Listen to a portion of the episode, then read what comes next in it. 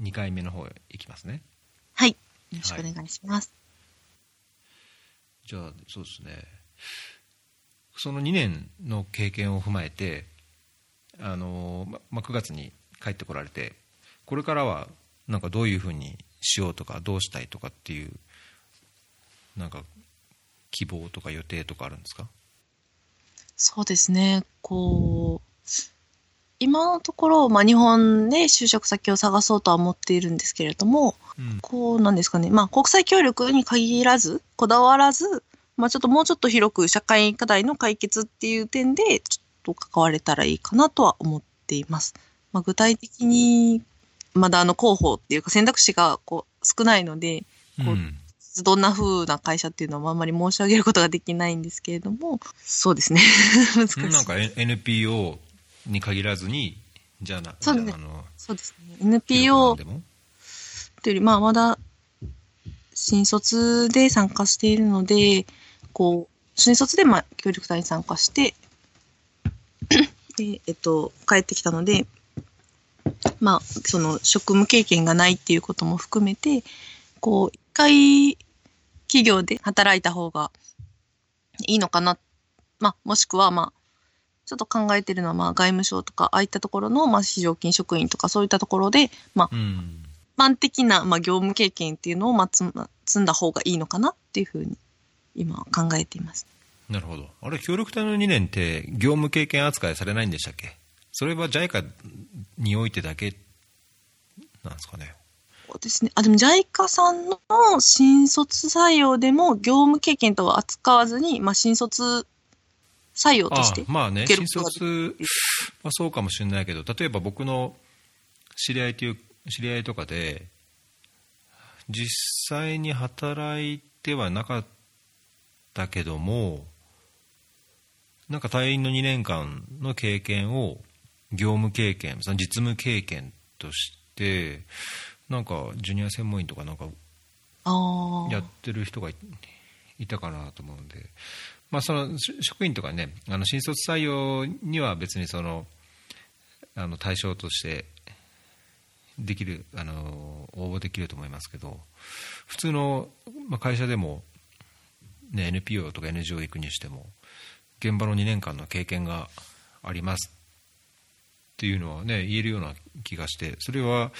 なんかアデッドバリューとかなん、なんですかね、こう、すごい付加価値な気がしますけど。すね。うーん、でも2年間っていうのがまだちょっと年数的に足りないことが多いかなという気がしますね。だいたい3年以上とか、まあ、まあ、何かしらの仕事だったり、まあそういった、まあ組織での仕事経験っていうのが、まあ3年以上とか5年以上って書かれてることも、やっぱりあるかな。うーん確かにねまあまあ2年でも3年扱いし してくれる時はあるかなっていう気はしなくないですけど、まああんまりそれ、応募して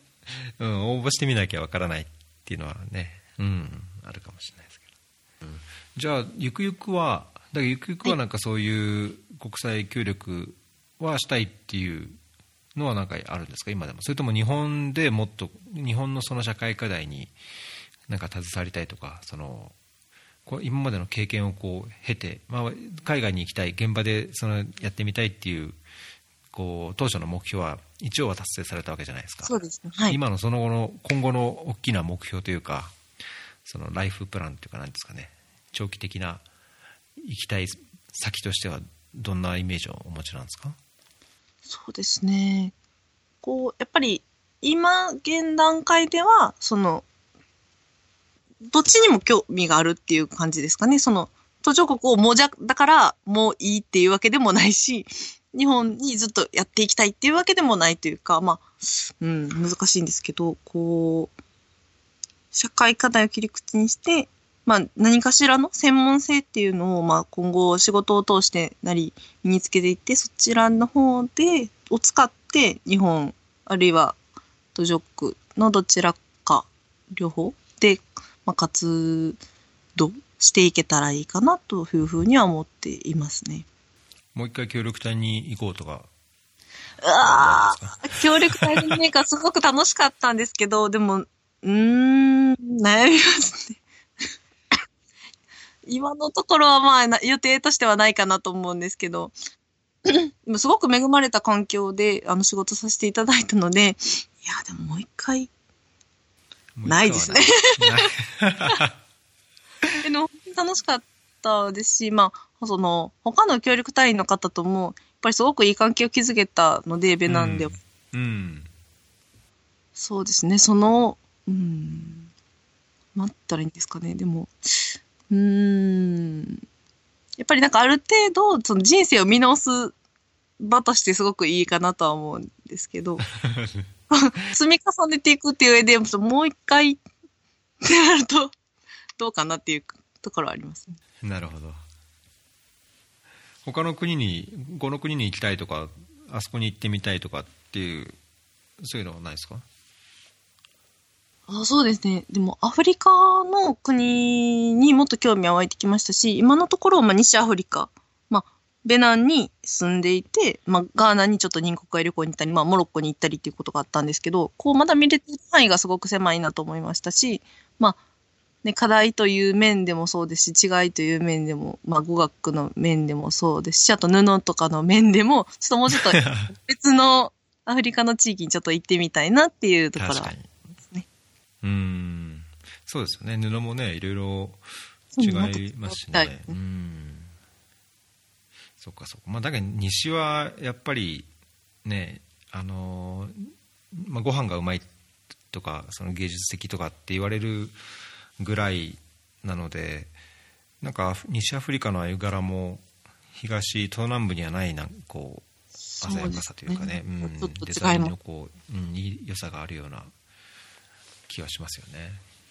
もうちょっとアフリカの、まあでもやっぱり、うん、課題っていう面でもそうなんですけど、文化っていう面でもすごくアフリカにやっぱり興味が湧いてきたので、まあそういったところをもっと知っていけたらいいなと思ってます。うんフフランス語ができるっていうのもやっぱ大きいですよね。そうですね。フランス語ができるとやっぱり広がりますね。ねえで英語なんかはねどうにか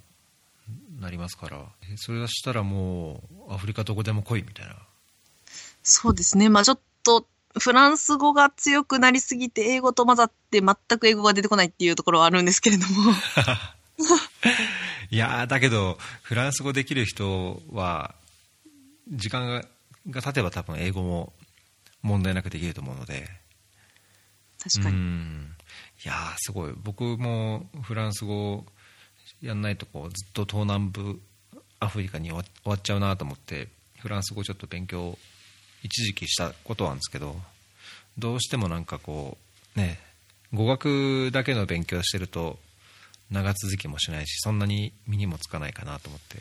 独学っていうのがまだ簡単に難しいなと思いました。本当に。あの、訓練所ではもうすごく熱心に教えていただけるし、もう会話の練習っていうのがかなり大き多くなってできるんですけど、一人でこう、文献に向かうっていうのはなかなか難しいなと思う。うんで授業も全部フランス語なんですよね。学校あそうですね、そキッチの。はい。全部フランス語でした。いやーすごいですね。もうなんかだ帰ってきて忘れちゃってるみたいなことってあります？書く、あ、でも、ちょっと綴りとかが怪しくなっているのかなっていう気がしますね。ちょっと会話でなんとか通していたので、まあ現地、現地から帰ってくると、こう、現地の人とメールのやり取りみたいなことになってくるんですけど、うん。あれ？でどこにアクセントつけたっけみたいなことはあし、やっぱり、昔ほど、昔って言ってもあれですけど、うん、喋れなくはなってるんじゃないかなと思いますね。まあね使わなければそうなっちゃいますよねいやー絶対なんかねそれ生かした方が別にアフリカ行かなくてもあそうですねフランス。語のどこかでとか結構、まあ、語学が好きなので、今後も残してたらとは思っていますね。あそうだそうだなんかツイッターのプロフィールにも書いてますよねあ、そうです。韓韓国ハングルも？はい。すごいですねちょっと趣趣味で、もう K-POP が好きなので、そちらへー入って、っていう感じですね。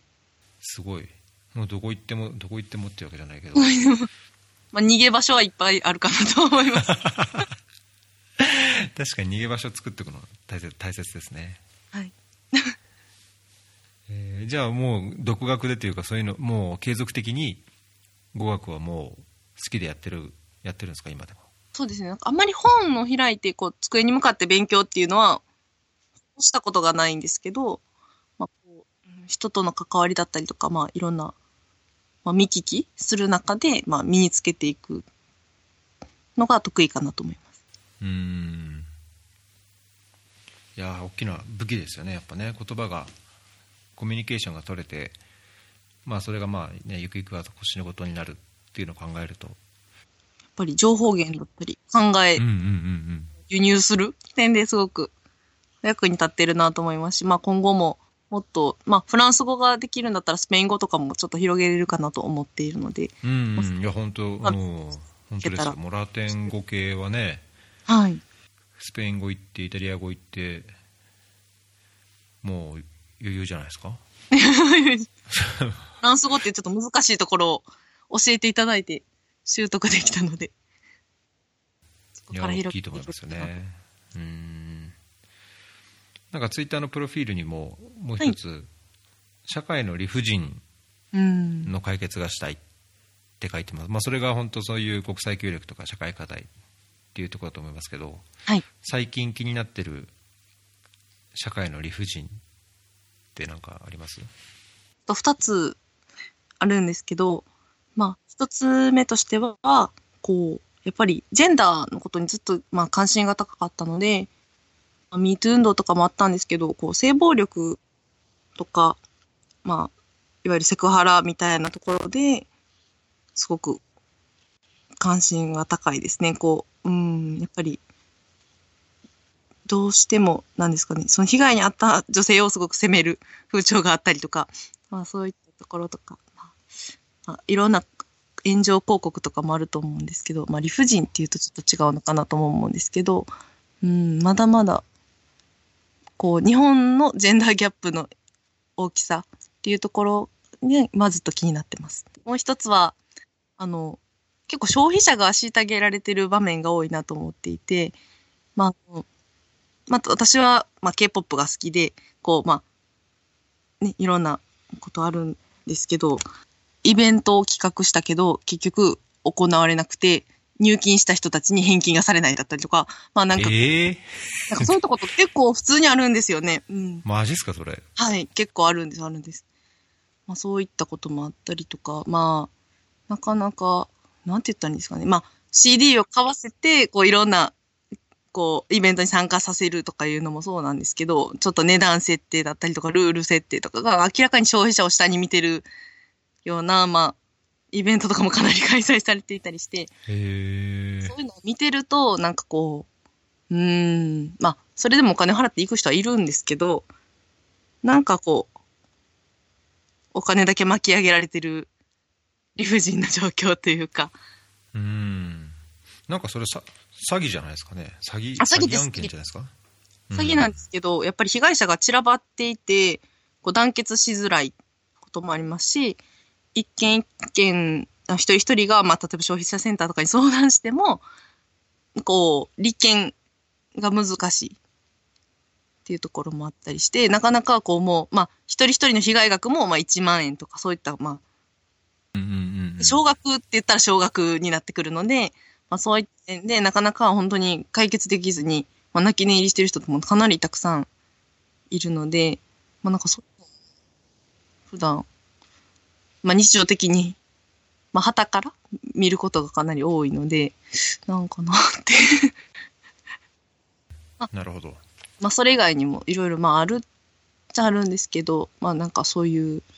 社会の仕組みとかで、まあ、そういう理不尽だったりとか、まあ、不平等だったり、生きづらさみたいなものを抱えてる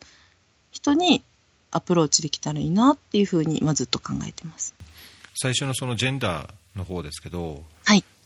それはベナンに行く前からもともとそういうジェンダーに関するあ社会的制裁日本での社会的制裁っていうのはなんか問題意識を持たれてたんですか？そうですね。卒業論文もそちらの方で書いたぐらい、まあ、おーあそうなんですね、うんはい特に、まあ、その卒業論文は、あの、分離選択って言って文系か理系かを、まあ、高校生がまあ選ぶ時があると思うんですけど、うんうん。まあそう時に、まあ、親の価値観、親の性、えー性別役割分業感だったかなが、まあ、どういったふうに、まあ、か、関わっているのか、子供の選択に関わってくるのか、みたいなところについて書いたんですけれども、うん。なかなかまあ、やっぱり、女の子が理系に進もうとしたら別にそこまでする必要ないんじゃない？だったりとか、こう、男の子やったらまあ理系の方が仕事につながるしいいだろうみたいな、まあそういった、まあ、声かけみたいなのが、まあどういうふうに行われているのかみたいなところについてちょっと研究したっていう経緯はありますね。なるほど、はい。親親だけじゃなくてなんかそのなんですかねそのコミュニティその子供あっていうか当事者のコミュニティの中でもなんかそういうのってありますよねありますね。なんかそうステレオタイプ的なそうですね。イメージとしてはねなんでまあ、実際、まあアンケートを取ったんですけど、親だけじゃなくて、まあ、ね、おじいちゃんおばあちゃんだったりもそうですし、兄弟もそうですし、まあ、うんうん友人の中での、まあ、声かけっていう点で考えたっていうところは言いますうね。ん確かにね、まあ、そういうのが積み重なってたか知らないけどやっぱり僕のいる水の特にそういうエンジニアの分野ではやっぱり男性が多いかなっていう特に日本日本のその僕より年上の人、まあ、50代60代とかはい。の人を見るとやっぱり男性が多いですよね。まあ、そもそも日本でその50代、60代で、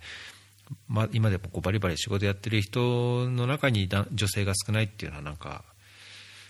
もうありますけどね。女性が虐げられてるだけじゃなくて、その、あれですよね、やっぱりその、バランスによって、その男性の過労、男性の長時間労働みたいなものにもやっぱり関わってきますし、まあそういったところで、まあ両方ですよね。本当に、女性の権利がとかだけじゃなくて、やっぱり社会の、まあその、バランスっていうものがもっと生きやすいようになっていったらいいなっていうふうに思いうます。ん、そう、本当僕もそれと同感ですね。なんか以前、あの、知り合いだったスウェーデン人の家族がいたんですけど、まあ、うちの子供とすごい仲良しで、あのでそのスウェーデン人の家族はあー男の子と女の子の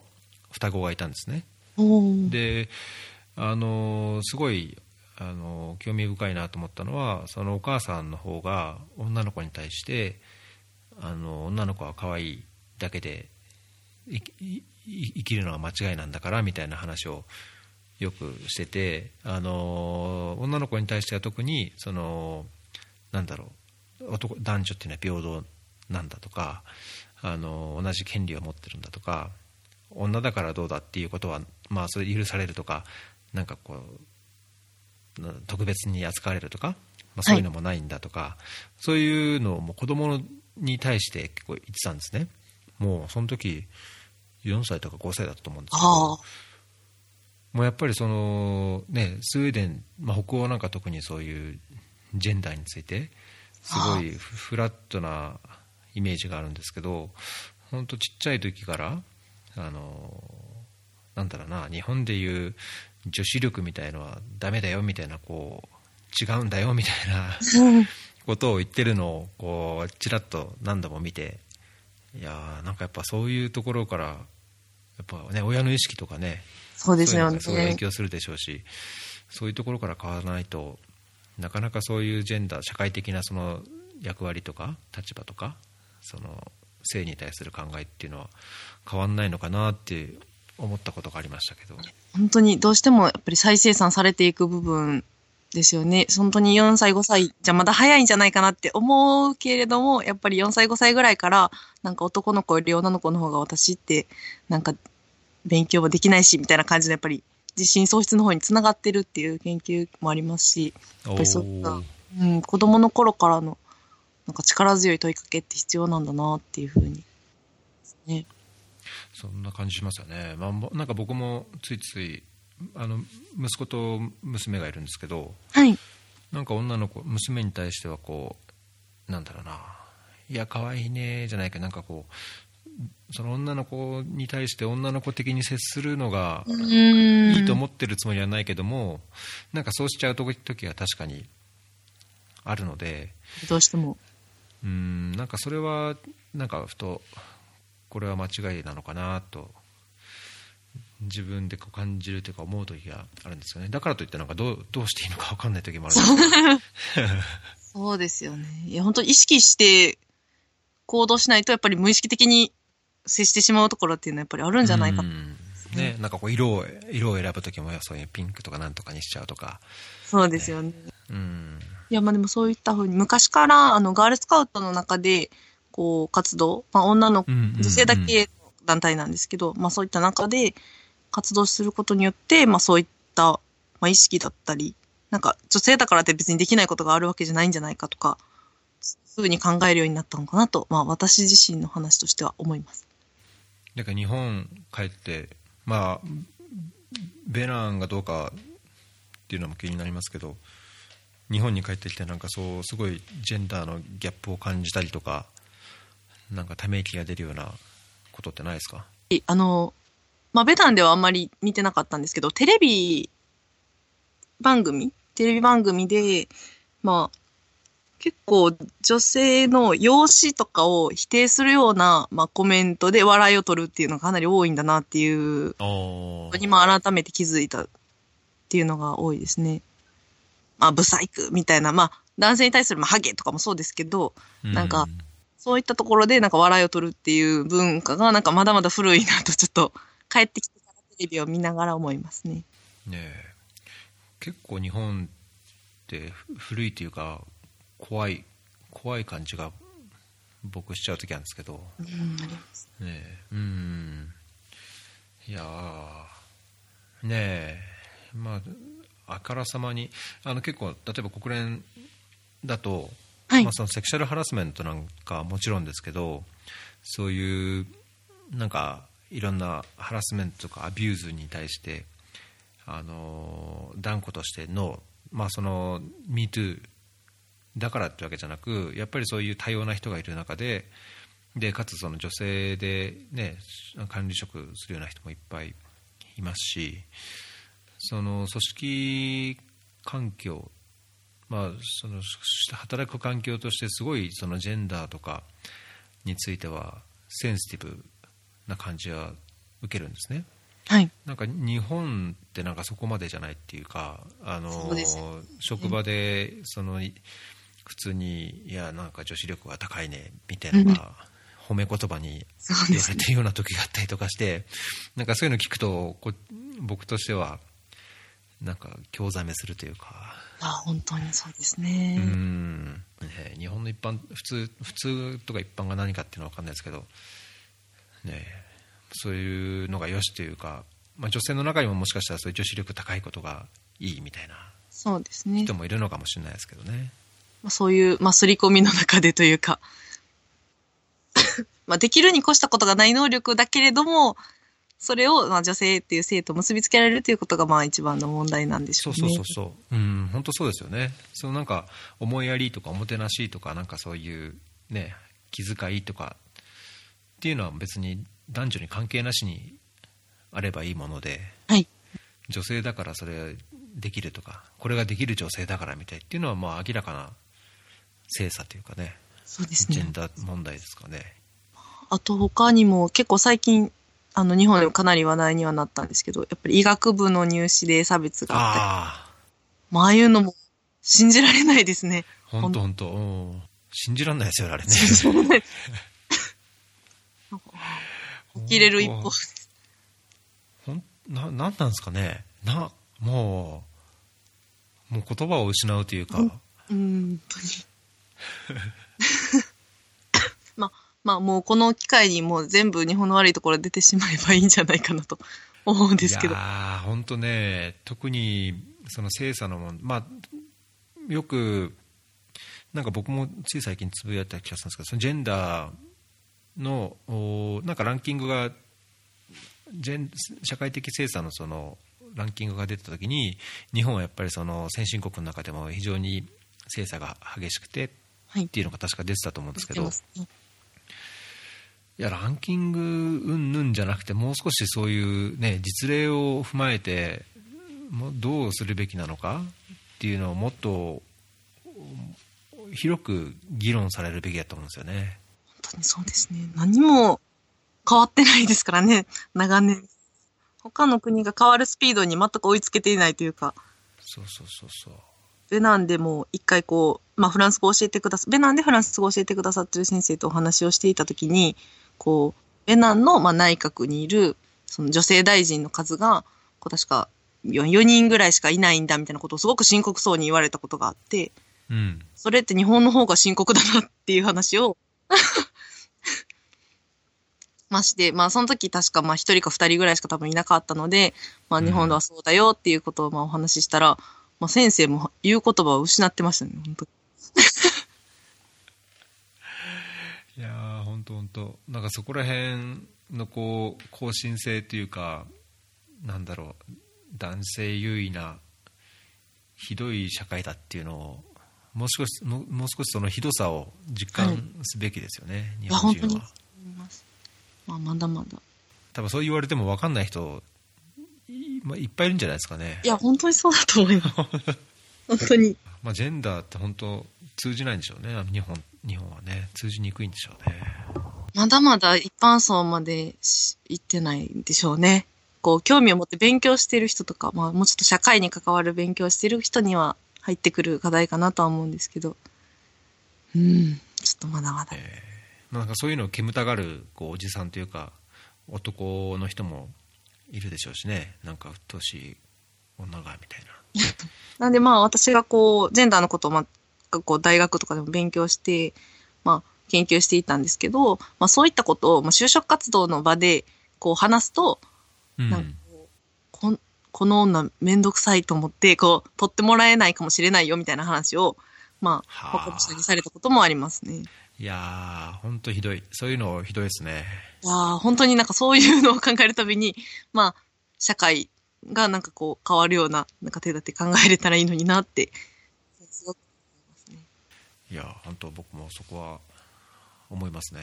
まあ、僕自身もまあどこまでそんなジェンダーセンシティブかわかんないですけどまあだから問題だっていうねこうはい思って見直すところからそれぞれが始めないと、まあ、社会なんかそれこそ変わらないでしょうからねそこからまあ、そこを切り口にどんどんアップデートされていくものなのかなってやっぱり思いますよね。最初に関心を持つところからだと思います。そのなんか他にもいくつもあるんですか？その解決したい社会の理不尽って結構そういう社会課題とか社会問題についてはそのガールスカウトの経験もあってもともとすごい関心があったっていう感じなんですかねそうですね。こう、高校生の時に、あの、まあ、今 SDGs の時代ですけど、MDGs の時代だったので、うん。こう、MDGs の課題の中から、こう、一つ、まあ、グループで選んで、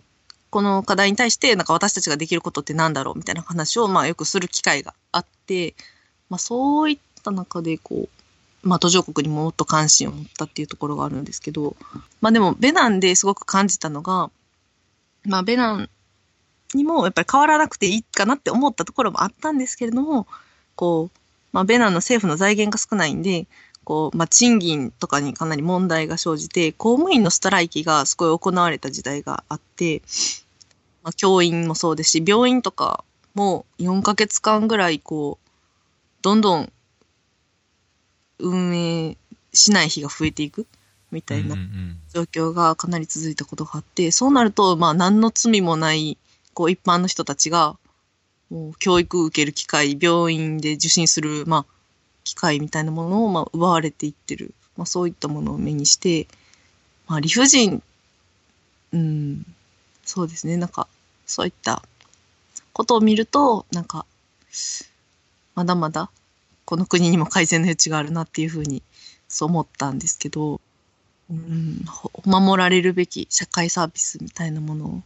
が、うん、なんて言ったらいいんですかね。あるなと思いますね。まあ、だからそういう意識ってねなんかも持ってる人は持ってるけどなんかあんまり考えない人は考えないで考えない人もやっぱり社会の一構成員うん。はい。と考えるとねなかなかそういうのをうまく巻き込んでそうなん。考えを変えて行動変容を起こしてあるいはせ制度化させていくとかね、まあ、結構大変それが大変だし大変だからこそやりがいもあるんでしょうけどでまあ、ボトムアップと、まあ、トップダウン両方必要だと思うんですけど、まあ、自分がやりたい方ってどっちかというとトップダウンなのかなっていうふうに今思いました。改めて協力隊に参加してそう思いました。うんじゃあやっぱりいろんな意味でもこの協力隊の2年間ははい。いいプラスというかそうですね。まあ、いいこと改めてが多かったんですかね気づかされることとか、まあ自分の、まあ、得意不得意とかもそうですし、そうですね。そういったことに気づかされることがすごく多くて、学びが多かった2年間だなと思いますね。うんあの NGO あれ？何でしたっけ？JOCB 僕フォローあハロー JOCB かハロージオビス。はい。ハロー JOCB いやなんかその方に